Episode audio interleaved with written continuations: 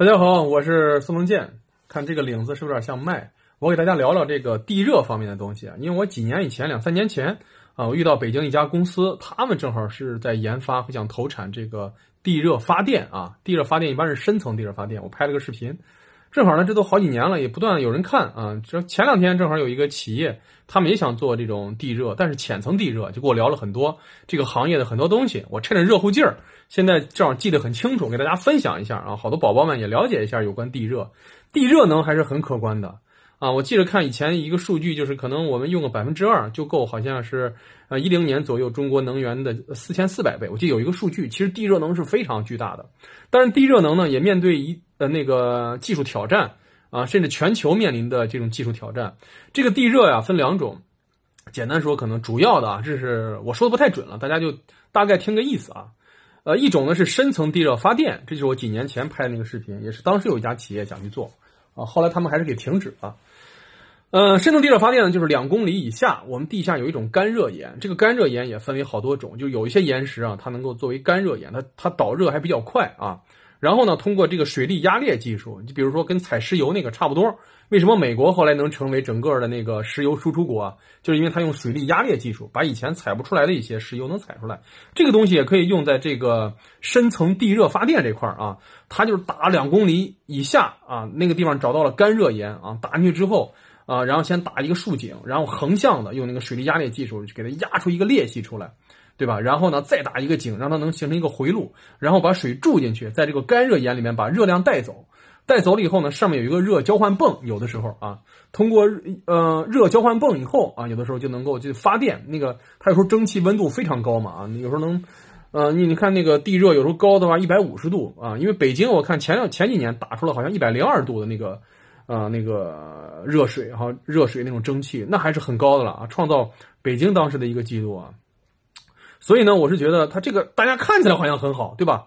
但实际上，你看我跟这个去聊啊，就那个企业的老板，他们现在正在准备做这一块儿，他已经已经是做了一些了。去聊，大家听起来是不是觉得这个深层地热发电很美好？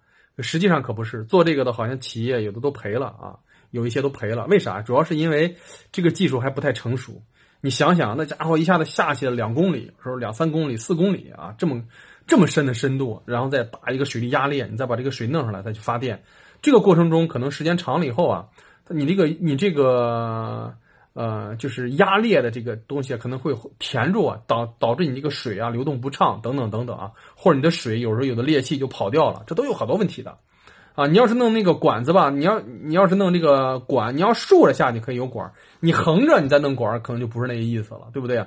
你横着可能还要靠你的一些裂隙，说白了就是这个呃地热发电，这已经好多好多年了，在世界上已经已经研究了好多年了。其实中国还是有一些干热岩的资源还是不错，但是技术还是不是太成熟啊，还得再去改进和研发啊。所以，但是这个这个前景肯定是很好的。如果通过地热就能发电，你想想啊，我们把这个蒸汽啊就变成那种电能，那是非常清洁的能源。所以技术方面。还应该去完善，就跟当年美国为什么能从那么大的石油进口国变为出口国，就是它这个水力压裂技术嘛。这个技术一旦成熟，当事人觉得这玩意儿不可能啊，石油行业内的人，但还是有一家公司啊，敢于去投入，敢于去研发，最后终终于还是干出来了，对吧？它这个油的成本比那个沙特那个油还高一些，但是呢，你看这个水力压裂技术一旦成熟，这一下子改变了美国了，居然变成石油输出国，还是那个很大的产量。就是这个这个就是这种技术啊带来的好多产业的变革。那国内现在还有好多做浅层地热应用，你比如好多就是啊，它这个可能分高温一百五十度好像以上啊，还有就是中温啊，还有就是说相当于什么中低温一类的啊，有的就是啊不到一百度啊，有的就是可那个水呢就可以作为对吧？我们采暖就暖气这种哎可以用冬天对吧？它是水比较热嘛，可以作为采暖用。但是现在为什么好多地方，你比如我看河北省啊，就封了很多的井。国内呢，因为河北的地热资源还是很不错的，啊，但是你这个它有一个问题没有做好，就是回灌。你想想，你要把那个水抽上来啊，你然后你有的是跟什么冷水再去混合，调成什么样合适的温度，然后你就送到居民家里边去。那水是你地下不断抽上来的，你是把地热带上来了，那水呢？好多就把水倒掉。它这样就带来很大的一个污染问题啊，还有就是有的时候水资源浪费问题。你华北本身就缺水，啊，有的地方都地面沉降，你再不断的通过地热，你把能量带上来，最后你却把那个水都这么浪费掉，你这个肯定从环保来讲那不可承受的啊，所以国家后来。就把这种性质的井，就是没有把回灌问题解决好的井，很多都会封掉。因为早期可能好多还打了擦边球了。那的确啊，你想你这烧煤，你得花多少钱啊取暖？地热抽上来了，有的压力还大，那直接就基本上那水好多就差不多了啊。你只要稍微抽一下，它就上来了，你再循环使用，那肯定还是很省钱的。但是你不解决回灌问题。啊，你在环境上是不行的，而且还有了，如果你回灌不好，你再破坏深层地下水的那个水质怎么办？对吧？你要是污染了水再回灌下去，你把深层地下水污染了怎么办？所以它其实这儿那个浅层地热，它也有一个热交换啊，就是用个封闭式的一个那种管道啊，然后把那把那个浅层地下水抽上来了，哎，有个热交换，哎，换成就是置换成我们平时这个暖气里边用的这种水啊，因为它发电可能还不够，但是可以。供暖应该是问题不大，对吧？你哪怕一年四季啊，好多地方可能都愿意用点热水啊，它都可以供应。但是它有一个热交换的这种装置，你还得把它回灌下去。你这个水给它弄上来之后，对吧？它是封闭式运行，它跟地下之间也是一个封闭式，它没有受到污染，它只是把热量带走了，通热交换以后，然后再把这些水回灌。回灌是个问题啊！我听那个老板讲啊，他跟我说了一些，我也不知道。北欧这些年好像人们会重新看待这个。就是地热使用，它地热用的量很大啊，有的地方那个马路下面都有地热，那水你能不能回灌下去啊？你光地热是，你把那地下水都冲上来了，然后呢，然后你有的排到海里去了，你那不胡扯吗？就是那肯定不太好对环境，对吧？啊，你你一个是你那有的冰都给化了，然后这是一方面，再一个你这样的地下水资源你越来越少，你将来你海水都可以入侵的，这就为什么我们靠近海边的地方，如果你地下水保护不好，你变成超采区了，你采空了，那海水都倒灌进来了。你地下都变成盐水了，盐碱地了都成了。你想想，你地下水保护不好，肯定不行啊。所以其实北欧这块呢，就是我们重新去看，就觉得它还是有问题。那主要是回灌吧，它压力大。你想有的地方那个泉水都往外冒，你想那地下压力很大，你回灌下去之后，哎呀，它这个 成本还是很高的，难度很大。有的时候你灌不动了，就你知道吧？就你打这个井，过一段时间就堵住了，可能是啊，有各种各样的这种问题。所以其实回灌技术现在不是太成熟。当然有好多人不断去研究，好多那个。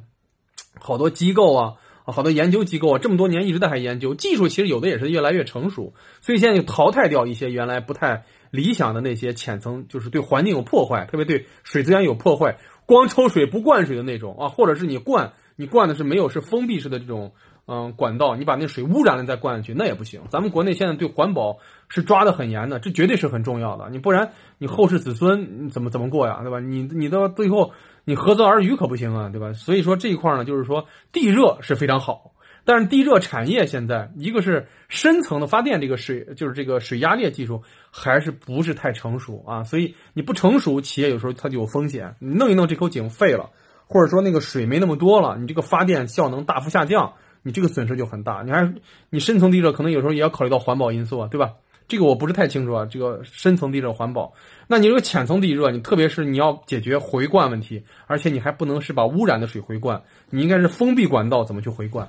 那这个技术如果完善了以后，我相信有更多的这个家庭啊，更多的小区啊，都可以采用地热技术。那那就是随着新的技术完善了以后很好。